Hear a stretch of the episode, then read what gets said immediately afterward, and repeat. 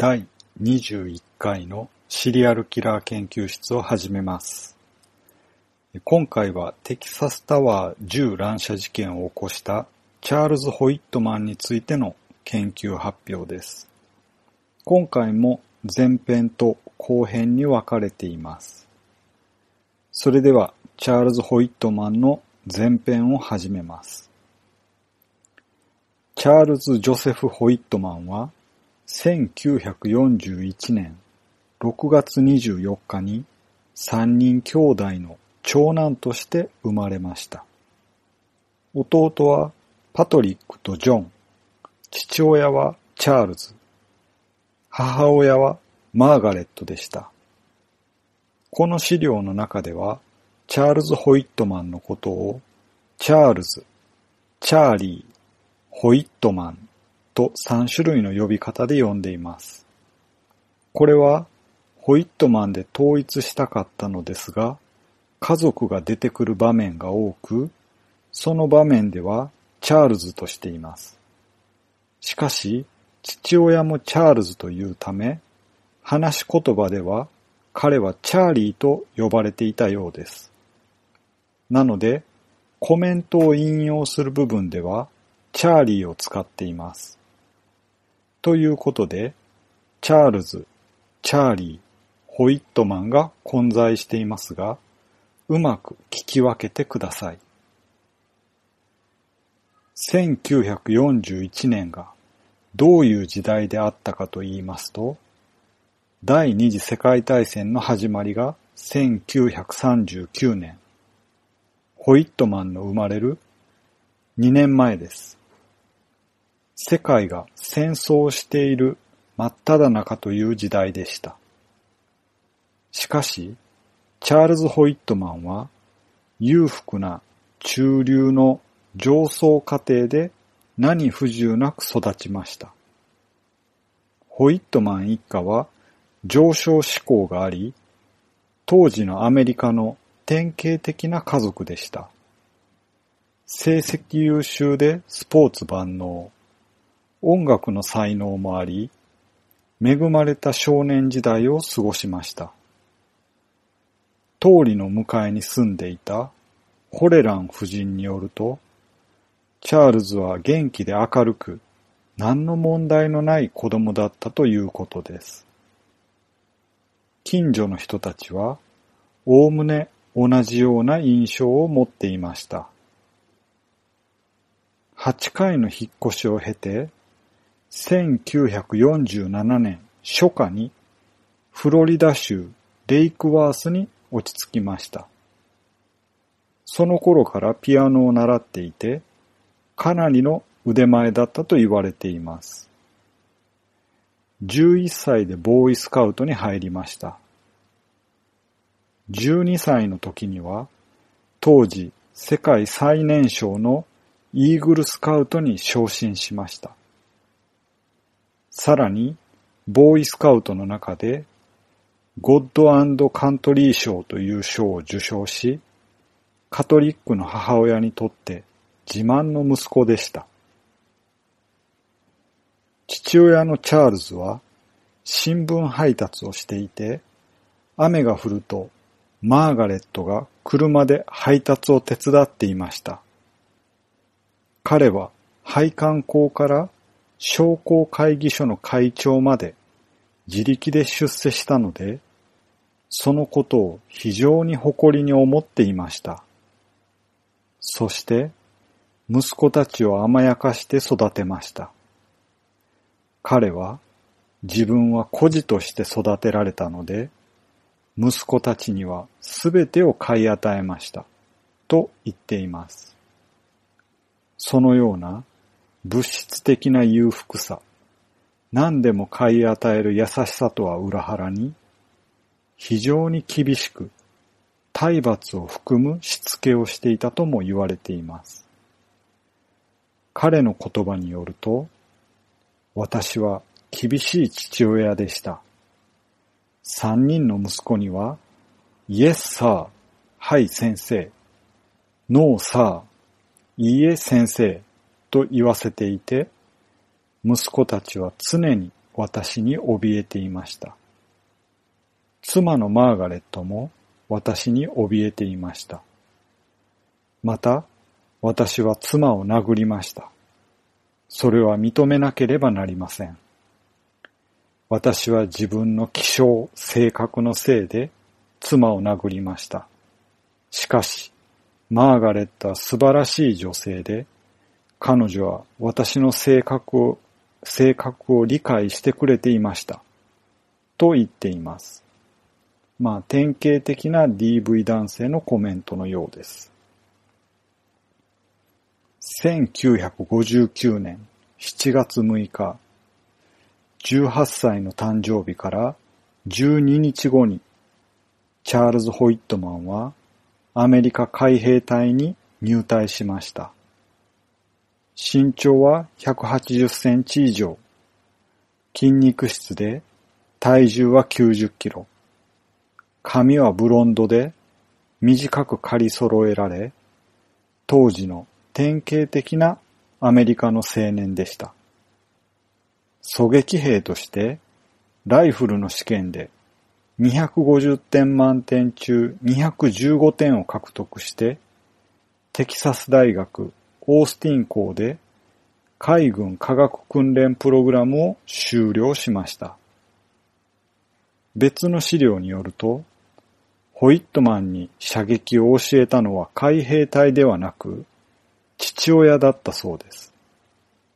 父親がスパルタ式で教えたので、彼は射撃の名手になることができたと書かれています。ホイットマンが海兵隊に入ったのも父親が原因だったそうです。18歳の時に大酒を飲んで酔っ払って帰宅した彼は父親にこっぴどく怒鳴られてボコボコにされた上にプールに投げ込まれました。危うく溺死するところだったということです。このままでは殺されると思った彼は、ジョージア工科大学に進学する夢を捨てて、海兵隊に志願したということです。彼は最初、キューバに配属されましたが、士官昇進を目指して、奨学金制度に応募しました。試験で優秀な成績を収めることができたため、1961年9月から同じテキサス大学オースティン校で建築学を学び始めました。彼はすぐに研修生だったキャスリン・リースナーと付き合い始めました。彼女はチャールズの2歳年下でテキサスの稲作農家と不動産業者の家の娘でした。友人のフランク・グリーンホーによると、彼女は茶色い髪の可愛い女性で、チャールズとキャスリーンは完璧なカップルだったと言っています。二人は1962年の夏に結婚しています。1963年2月、結婚から1年も経っていない時期に、チャールズ・ホイットマンは挫折を経験します。学業不振、単位不足でテキサス大学を退学になります。そして、サウスカロライナ州にある第二海兵師団に配属されました。彼はこの退学によって早くスピーディーに昇進する可能性を失ったため、正規の海兵隊員として再挑戦するのは難しいということに気づきました。1963年の秋から夏にかけて、統一軍事裁判法に違反したということで、11月に彼は軍法会議にかけられました。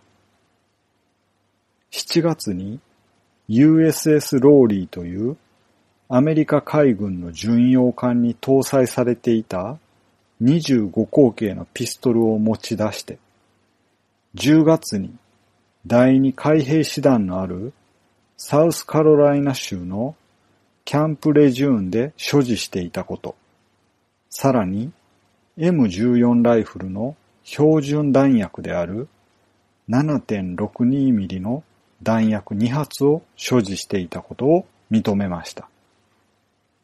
他にも同じ海兵隊員の仲間に氷菓子としてお金を貸していたことが10件。同じ部隊の仲間と賭博をしていた罪も認めました。氷菓子というのは30ドルを5割の利子で貸していたようです。さらにホイットマンは否定しましたが、お金を返さなければ殴って歯を折ってやると脅迫した罪も有罪とされました。事態はどんどん悪化していき、この失敗により彼は将校になれないだけでなく、軍法会議の結果、五長から兵卒へ降格となりました。さらに30日間の重労働も課せられました。これは別の資料によると、90日間の重労働と30日間の禁錮刑であったともありました。そして1964年の12月に名誉除隊になりました。この頃から彼は頻繁に日記を書くようになりました。彼は自分の内面の変化に気づいていました。いくつか紹介します。いい変化なのか、悪い変化なのか、これが現実なのか妄想なのか、よくわからないが、とにかく自分はこれまでとは別人のような気がする。原因は自分にあるのだろうか。それとも何か別の環境のせいなのだろうか。また別の日には、軍隊生活はもう耐えられない。キャシーへの愛情と責任感からかろうじて踏みとどまっているが、時々自分が爆発しそうになる。頭の中はキャシーのことでいっぱいなのに、二人の将来を真剣に考えようとすると、またしても自分が破裂しそうになる。本当に頭が狂いそうだ。まるで心の中に異様なものが救っているような、そんな怖さをはっきりと感じる。それが想像の産物なのか、それとも実体のあるものなのかはわからないが、とにかく異様な不安が自分の中でうごめいている。というようなことが書かれていました。テキサス大学の海軍プログラムに挫折した2年後に、ホイットマンはオースティンに戻り、機械工、機械工学科に通い始めました。妻のキャシーは、この時までに大学を卒業して、オースティンのラニア高校で科学の先生になりました。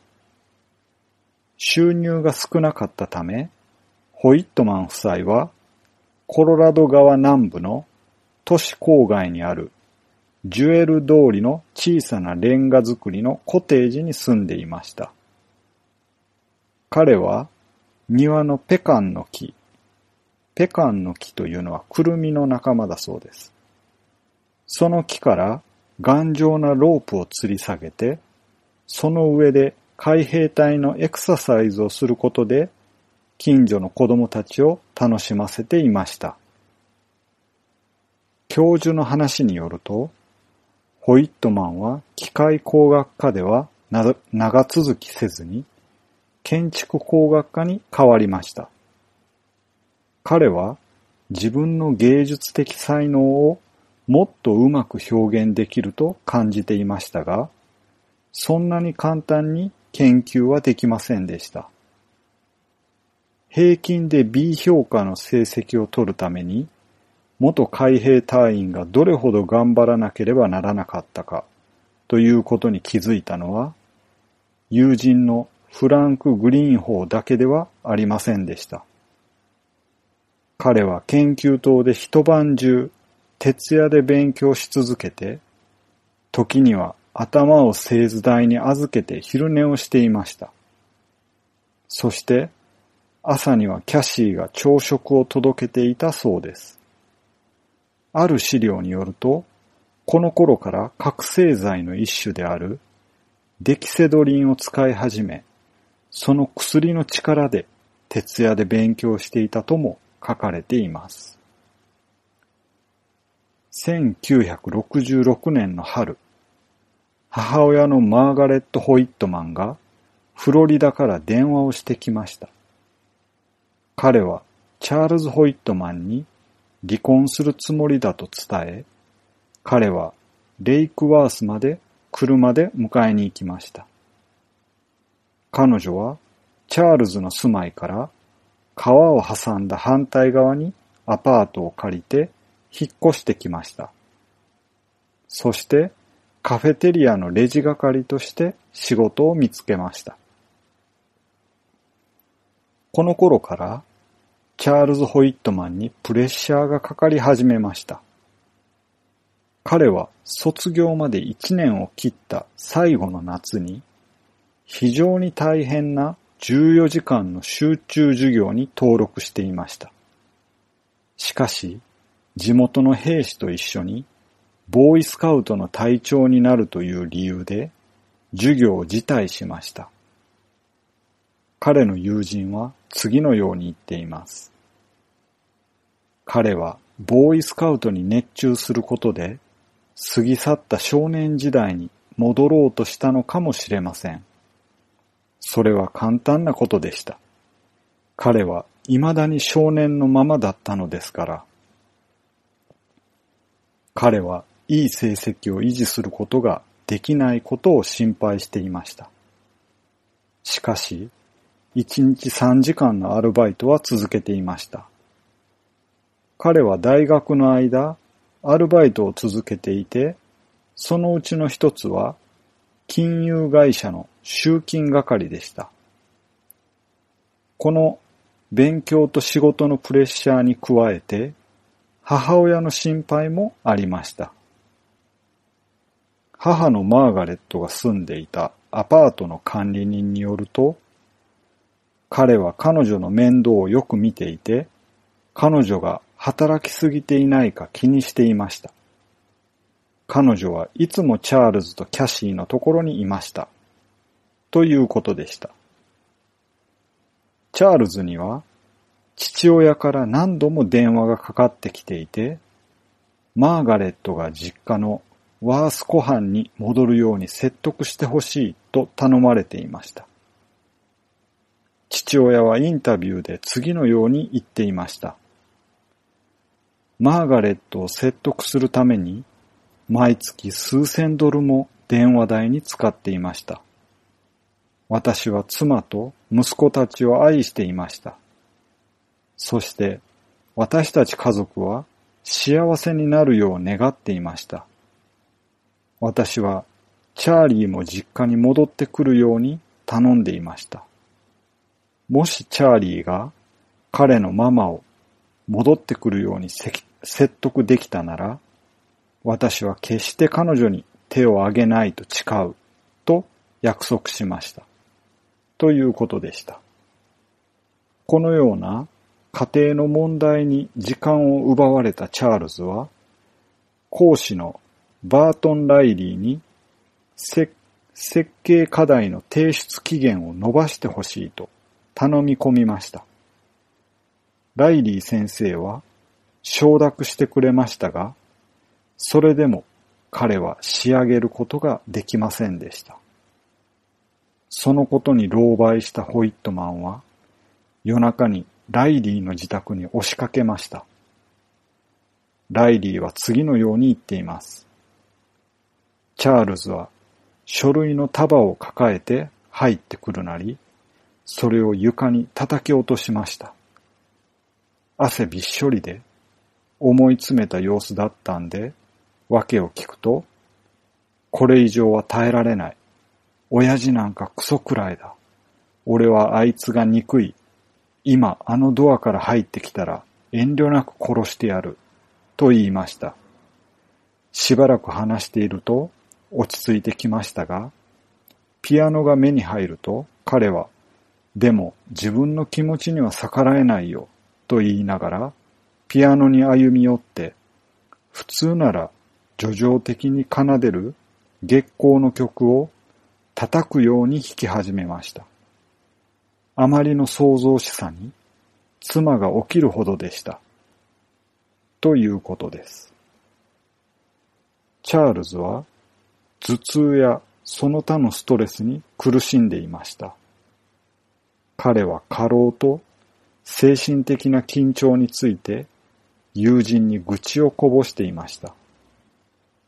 工学部の仲間でチャールズの親友の一人だったラリー・フューズはマーガレットが引っ越してきた直後に電話をしていました。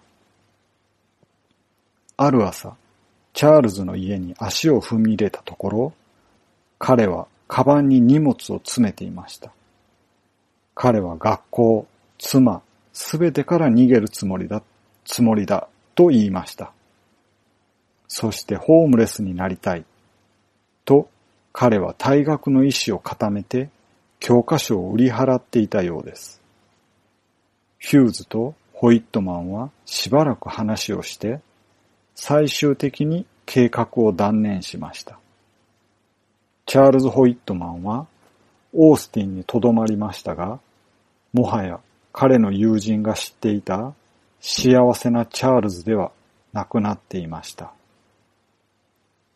その日の午後、チャールズはキャシーに別れを告げています。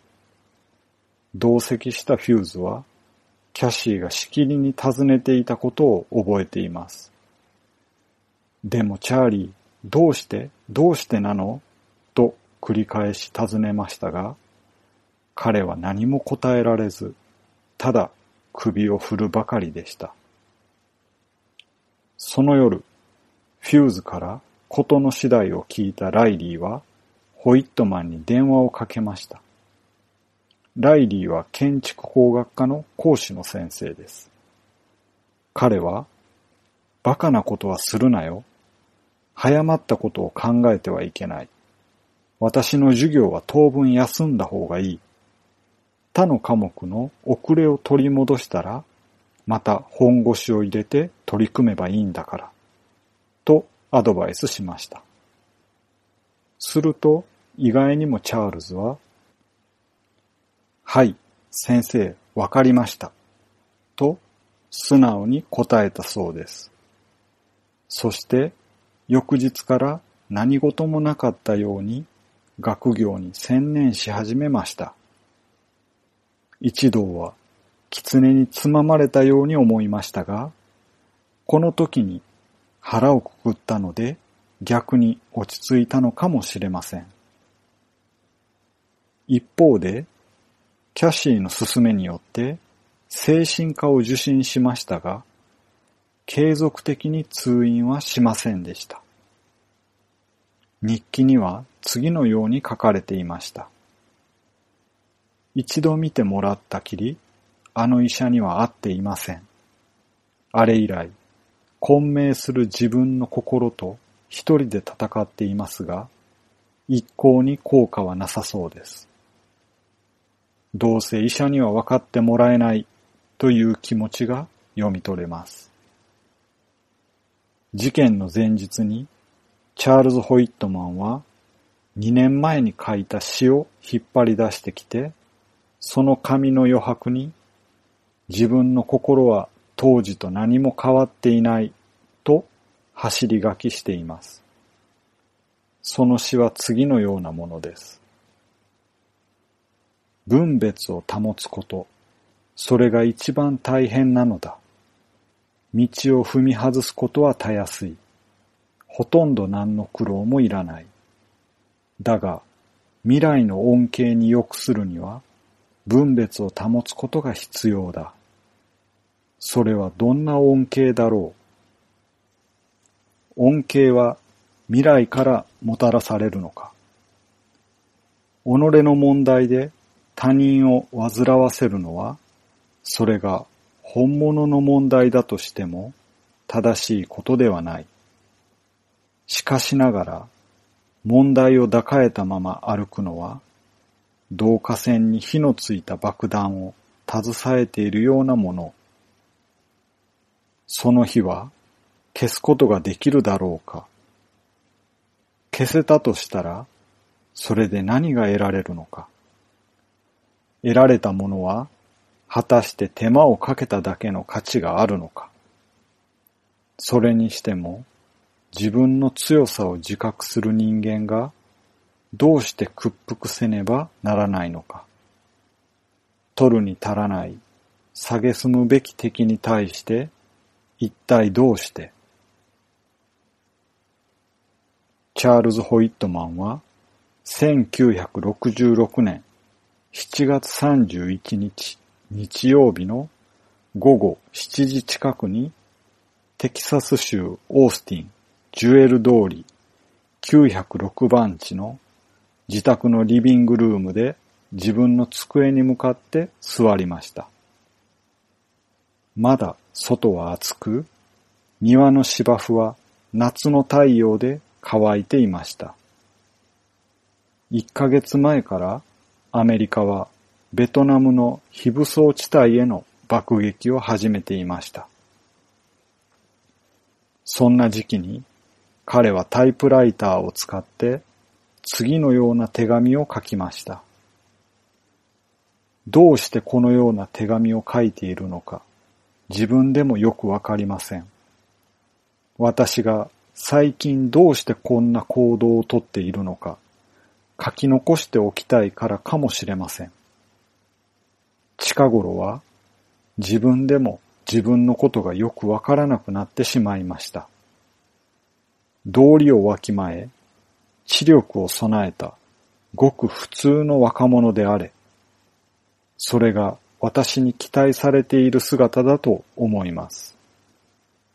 しかしながら、近頃はまともではない不らちな考えが次々と頭に浮かんでしまいます。妄想は私にしつこくつきまとい、よほど気持ちを張り詰めないと前向きな仕事に打ち込めなくなっています。精神科の医師に見てもらいました。というのは、最近、恐怖と暴力的な衝動を抱くようになったからです。ひどい頭痛に悩まされることもたびたびあります。私が死んだら遺体を解剖して何か精神的な障害があるかどうか調べていただきたいのです。続けて彼は殺したいほど憎んでいた父への罵詈雑言を書きました。父親に対する憎悪の念が生々しく記されていたと言われていますが、父親宛ての遺書は現在も公表されていません。ここまで書いたところで、親友のラリー・フューズと彼の妻エレインの訪問を受けました。7時半頃だったそうです。ラリーは彼に何を書いていたのか尋ねましたが、彼は昔の友人への手紙だよ、と答えて、紙を片付けてしまいました。その後も、ホイットマンはごく普通に対応しました。むしろ、この頃の彼とは打って変わって、とても穏やかだったようです。ラリーは後に次のように語っています。彼は元気でした。すっかり肩の荷を下ろしているように見えました。ただ一つ奇妙なことがありました。翌日テストがあったのに落ち着いていたからです。いつもはテストの前はとても緊張していたものですから、むしろ難問が一つ片付いてほっとしていた、そんな感じがしていました。ホイットマンとラリーは1時間ほど会話しました。妻のキャシーのことを聞かれると、彼は感傷的になりました。ラリーによると、彼は遠い目で彼女を見ているように、あいつも大変だよな。一日中働いて、それから家に帰って、と言いました。さらに話題はベトナム戦争へと移っていきました。ホイットマンは次のように力説しました。僕には理解できない。どうしてこの国の若者たちがあんなところまで行って、何の関係もない人たちのために死ななければならないのか。そんな必要があるのか理解できない。ラリーとエレインが帰ると、再びタイプライターに向かいました。続けて犯行の計画について記しています。考えに考えた末、妻のキャッシーを殺すことにしました。今夜、電話会社に迎えに行った後で殺すつもりです。妻のことはとても愛しています。自分にはもったいない女性だと思います。どうして彼女を殺すことにしたのか。その理由はわかりません。単なる私のわがままなのか。これから私の行動が引き起こす騒ぎに巻き込ませたくないからなのか。それすらわかりません。今はっきりしていることは、この世は生きるに値しないということです。そして愛する妻にはこんな世界で苦労させたくないのです。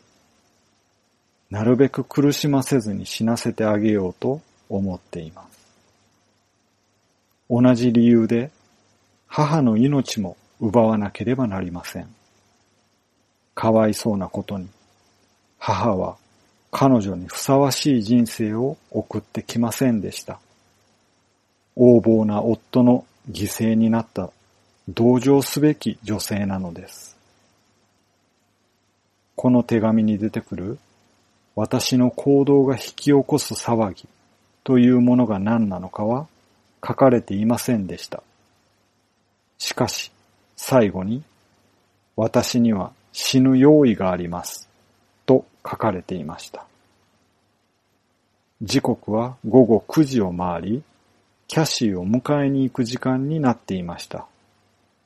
彼女は高校で科学の先生をしていましたが、少しでも家計を助けるためにと、夏休みの間は電話交換手のアルバイトをしていました。10時になるとホイットマンは南西部にあるベル電話局へ迎えに行くために車を出しました。彼はキャシーを家に送った後、母のマーガレットを訪ねるためにアパートへと車を走らせました。翌日の午後にマーガレットの遺体が発見されました。彼女は胸を刺されて後頭部を撃たれ即死でした。しかし、婚約指輪が指にめり込むような力が加えられていて、左手の指が骨折していました。揉み合いになった可能性も考えられています。ホイットマンは母の遺体をベッドに乗せてシーツをかけると、その傍らに手紙を添えました。手紙には次のように書かれていたとあります。たった今、母を殺したところです。もし天国が存在するのなら、母は今そこにいるに違いありません。もし天国がなかったとしても、少なくとも彼女を現世の苦しみから救ったことにはなると思います。父に対する憎しみは、とても言葉では言い尽くせません。母はあの男に女盛りの25年間を捧げました。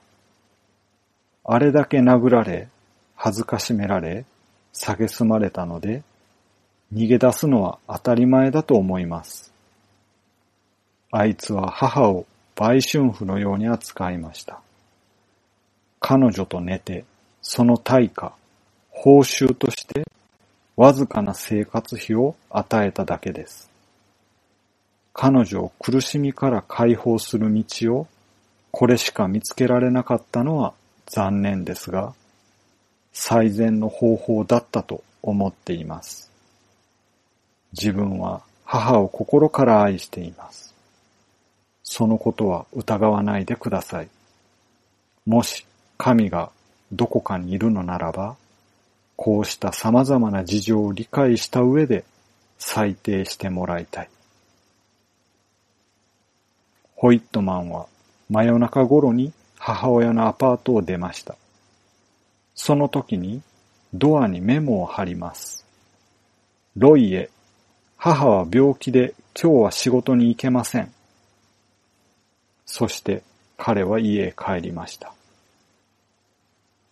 こうしてチャールズ・ホイットマンによるテキサスタワー銃乱射事件の幕が開けます。それでは後編に続きます。